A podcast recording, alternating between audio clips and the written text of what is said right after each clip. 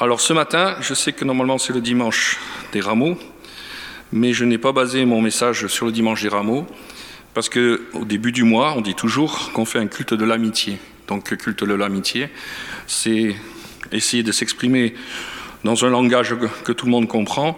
C'est souvent des cultes plus courts, mais c'est le mot amitié qui m'a accroché. Et je me suis dit, euh, bon, je lâche l'imagination, j'imagine que la salle est bien remplie, et je pose la question, si je posais cette question, euh, dans la Bible, est-ce que vous connaissez des histoires d'amitié? Qu'est-ce que ça vous dit? Et la plupart du temps, les gens vont répondre ou me répondrez, oui, David et Jonathan. C'est vrai que David et Jonathan est une des histoires qui est une des plus connues sur l'amitié. Moi, cette, cette histoire, ce matin, c'est dans le Nouveau Testament, c'est dans Marc, chapitre 2, versets 1 à 13, et aussi vous la trouvez dans Luc et Matthieu. Euh, et c'est dans ces, dans ces évangiles que j'ai trouvé cette histoire. Et comme j'aime euh, le faire, alors il faut avoir de l'imagination encore, effectivement, j'aime imaginer la scène qui se passe à Capernaum. Jésus a fait plusieurs miracles les jours d'avant, il est dans la région. Il a fait des guérisons, il a guéri la belle-mère de Pierre, qui était malade, qui avait beaucoup de fièvre. Il a guéri un démoniaque, il a guéri un lépreux, et du coup, la, foule suit Jésus partout. Je pourrais presque dire nuit et jour. Jésus revient, on peut le dire, dans son QG, quartier général. En fait, c'est la maison de Pierre et d'André. Je vais vous la décrire. Cette maison, comme les maisons à l'époque, il y avait des murs assez hauts avec une grande cour, et d'assez grandes maisons, pas très hautes, assez plates, et au-dessus, il y avait une terrasse et des escaliers à l'extérieur qui menaient directement sur la terrasse. Autour de la maison, ce jour-là, il y avait une grande foule. Il y avait la queue à l'intérieur de la cour. Il y avait la queue jusque dehors. Tout le monde veut accéder à Jésus, qui lui se trouve là dans la pièce principale de la maison en train de prêcher la bonne nouvelle. C'est ce qui nous est dit dans le texte. Quatre hommes arrivent avec un homme couché sur une natte. Alors une natte, c'est une espèce de civière artisanale. C'est fait avec des branches, je pense, de palmier, peut-être d'olivier aussi, c'est pas précisé deux grands bâtons de chaque côté pour pouvoir porter cet homme qui est un paralytique. C'est un brancard en fait. J'imagine la scène de ces hommes arrivant sur les lieux. Il y a la queue. Ils arrivent. Pardon, s'il vous plaît, laissez-nous passer. Il, faut, il nous faut voir absolument Jésus pour notre ami. On leur répond Mais non, messieurs, faites la queue comme tout le monde. Mais vous voyez bien l'état de notre ami, il ne peut pas attendre aussi longtemps. Vous vous rendez compte On sera obligé de le poser la civière par terre et le sol est trop dur pour lui. Mais nous avons tous nos problèmes. Regardez la foule. Ils ont tous besoin de voir ce Jésus qui a fait des miracles. Attendez votre tour. Une première réflexion. À l'époque de Jésus, les gens n'étaient pas plus cool que maintenant. Ils étaient aussi égoïstes et pas plus sympathiques. Chacun pense que son cas est le plus important. Pas question de laisser sa place. Et moi, qu'est-ce que j'aurais fait? Je serais d'accord de laisser passer? Je vais vous partager une petite expérience personnelle. Il y a à peu près un an, nous sommes allés chez notre médecin assez rapidement, vendredi après-midi, car Christa avait mal à la gorge, de la fièvre, courbature. C'était pas le virus encore, mais c'était la grippe. Le but était de pouvoir avoir rapidement les médicaments, surtout que c'était le vendredi, et donc de pouvoir voir le médecin pour avoir ces médicaments. Nous arrivons dans la salle d'attente à peu près entre 3 et 4 personnes, je crois que c'était 4, qui étaient devant nous. Je tente d'expliquer la situation, demandant si l'on pouvait passer rapidement pour avoir rapidement une ordonnance, vu que c'était sûrement la grippe. En plus, j'ai un peu espéré qu'ils auraient peur de la contagion, mais ça ne s'est pas passé comme ça. Personne n'était d'accord, sauf d'ailleurs la dernière personne devant nous. J'ai trouvé que les gens n'étaient vraiment pas sympas. Plus récemment, je prends rendez-vous chez mon médecin pour moi, pour renouveler des médicaments. Je ne prends jamais de rendez-vous, mais là je l'ai fait pour être sûr de l'avoir et pour pas faire la queue. J'arrive dans la salle d'attente, je vois une dame et sa fille qui étaient là. Au bout de quelques minutes, cette dame regarde une affiche. Il me dit Ah, il faut avoir rendez-vous le vendredi après-midi, je ne savais pas. J'ai un doute. Savez, savez pas? Elle veut me passer devant. Le médecin arrive, fait sortir un patient, il appelle cette dame et sa fille les invite à venir. Bon, je regarde ma montre, je me dis, bon, je suis encore cinq minutes en avance. Euh, elle va aller garder cinq minutes. Allez, dans dix minutes, ça devrait être fait. Chez moi, la tension monte, mais je me raisonne. Pour une fois que je prends rendez-vous, mais bon, cette jeune fille avait l'air d'avoir un certificat à la main. Je pense que c'est pour le remplir. Ça ne va pas prendre beaucoup de temps. J'ai été pris avec 25 minutes de retard. J'ai dû me retenir pour ne pas faire la réflexion à mon médecin. Alors c'est vrai, j'avais un programme très chargé.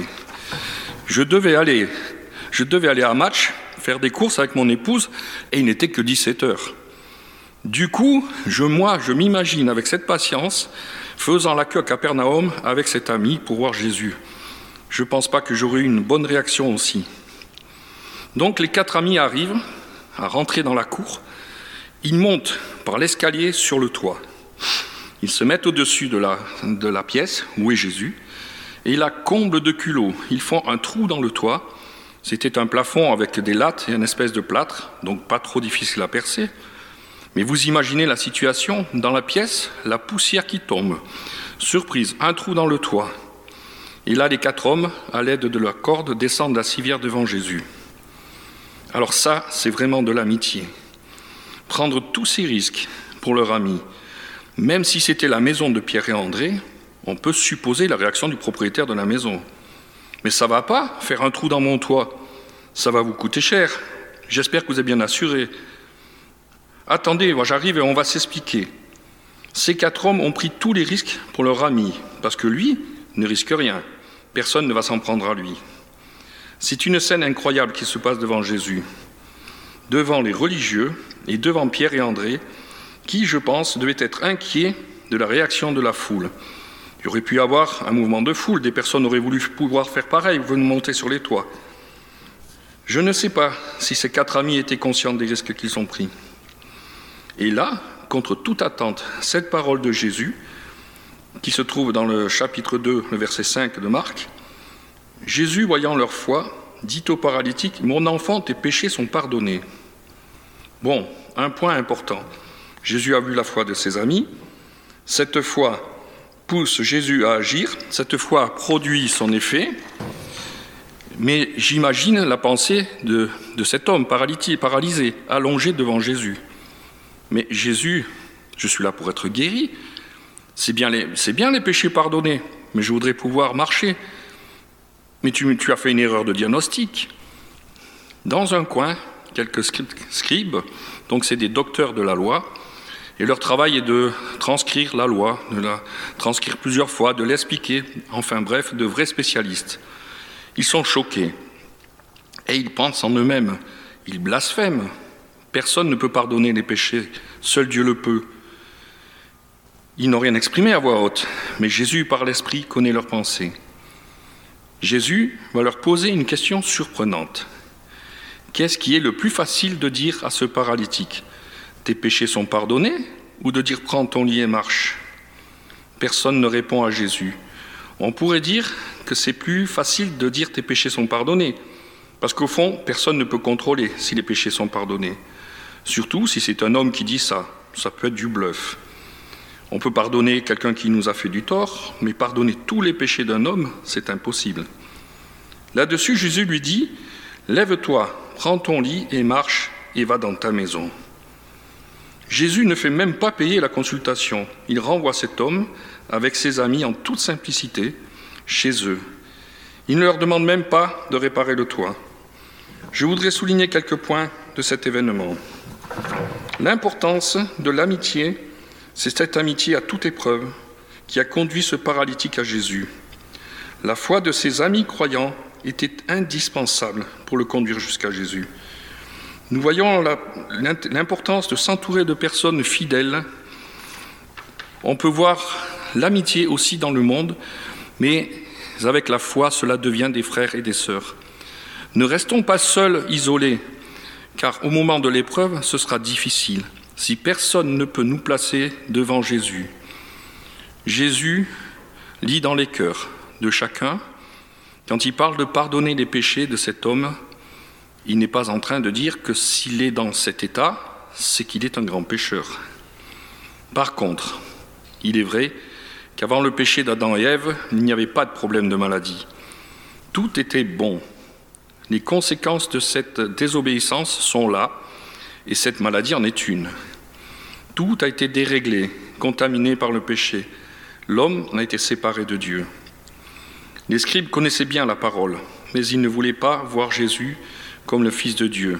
Ils étaient aveugles. En faisant cette guérison qui est impossible aux hommes, Jésus venait de confirmer qu'il était le Fils de Dieu lui-même. C'est pour cette raison qu'il pouvait délivrer cet homme du péché et le remettre sur pied. La mission de Jésus ici-bas était de mourir sur la croix pour le pardon des péchés. Ce péché entré dans le monde par un seul homme, Adam, effacé aux yeux de Dieu par un seul homme, Jésus, Fils de Dieu, ayant vécu sur la terre comme tous les hommes, sans tomber dans le péché. Quand Jésus a dit Tes péchés sont pardonnés, il savait le prix qu'il allait devoir payer pour que Dieu nous pardonne. Jésus était bien le seul à ce moment-là à pouvoir affirmer Tes péchés sont pardonnés. Alors ce matin, si parmi nous des personnes sont dans l'épreuve, ne restez pas seuls, partagez cette situation avec des frères ou des sœurs. Bien sûr, c'est le Seigneur qui va agir pour vous, mais avoir de l'aide est important. Demander la prière des frères et des sœurs est important. Demander la prière de l'Église est important. Les chrétiens de l'Église persécutée confirment sentir la force de la prière des chrétiens qui sont loin, mais libres. Nous avons vu comment ces amis ont déposé leurs copains au pied de Jésus. Belle image, déposons nos péchés au pied de la croix. Jésus en a payé le prix afin de rétablir la communication avec Dieu le Père. Soyons de ceux qui encouragent nos proches à venir au pied de cette croix. Nous sommes encore sur terre, comme Jésus a résisté au péché, nous pouvons aussi résister au péché avec l'aide de Jésus. Le diable voudra nous tenter, mais nous aussi, avec la protection du Seigneur, nous pouvons éloigner l'ennemi. Puisons dans sa parole, relisons sans relâche déjà la vie de Jésus, qui est un exemple, ici-bas, ici parmi les hommes, pour nous en inspirer. Le problème des scribes, c'est qu'ils avaient une grande connaissance intellectuelle de la parole, mais ils n'avaient pas cette foi qui renverse les montagnes. Dans Matthieu chapitre 17, verset 20, il est dit, À cause de votre incrédulité, leur dit Jésus, je vous le dis en vérité, si vous aviez de la foi comme un grain de sénévé, vous diriez à cette montagne, transporte-toi d'ici là, d'ici à là, et elle se transporterait. Rien ne vous serait impossible. Dans ces temps particuliers, je trouve que c'est aussi un encouragement pour chacun de prier les uns pour les autres, de penser, oui, dans la prière et de remettre à chacun, et aussi d'être des personnes qui annoncent cette parole, cette bonne nouvelle. Je vais conclure avec une citation que j'ai déjà utilisée lors d'un culte, qui dit ceci Dieu ne veut pas des grands hommes et de grandes femmes. Il veut des hommes et des femmes qui osent, prouver la grandeur de Dieu. Dieu ne veut pas des, grandes, des grands hommes et de grandes femmes. Il veut des hommes et des femmes qui osent prouver la grandeur de Dieu. C'est Albert Benjamin Simpson qui a dit ça, qui était un enseignant et qui a créé plusieurs associations. Je voudrais encore terminer par la prière. Seigneur, merci encore pour ta parole, merci pour ces textes, pour l'histoire de ces amis qui avaient cette foi et qui ont pris tous ces risques. Merci pour cette image aussi, et que tu nous donnes d'être ses amis pour ceux qui nous entourent, que tu nous donnes d'être ses frères et sœurs pour tous ceux qui en ont besoin, dans ces temps particuliers, dans ces temps d'épreuve, de, de confinement. Seigneur, merci pour ton Église, et nous voulons nous réjouir pour quand nous pourrons nous retrouver ensemble réunis. Que tu bénisses encore cette semaine, Seigneur, pour chacun, que tu donnes la paix dans chaque famille et chaque foyer. Amen.